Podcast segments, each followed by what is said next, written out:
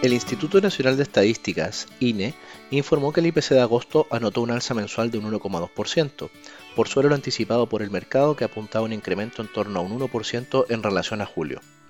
De este modo, la inflación acumula en el transcurso de 2022 un 9,9%, mientras que en 12 meses consigna un avance de un 14,1%.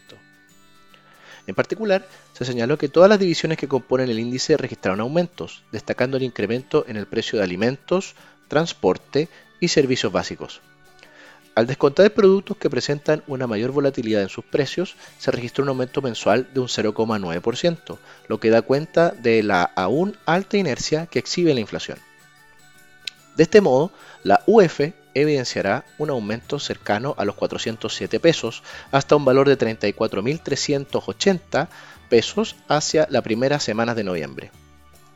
Con esto, mantenemos nuestra recomendación de continuar prefiriendo instrumentos en en la renta fija nacional, con el fin de resguardar el poder adquisitivo.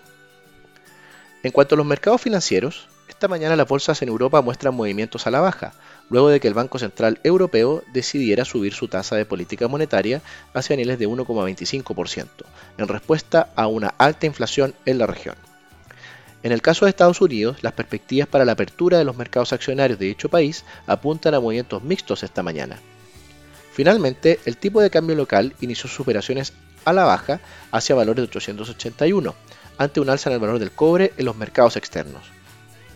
Finalmente, si quieres saber más sobre nuestras recomendaciones, te invitamos a visitar nuestra página web banco.vice.cl/inversiones o contactando directamente a tu ejecutivo de inversión.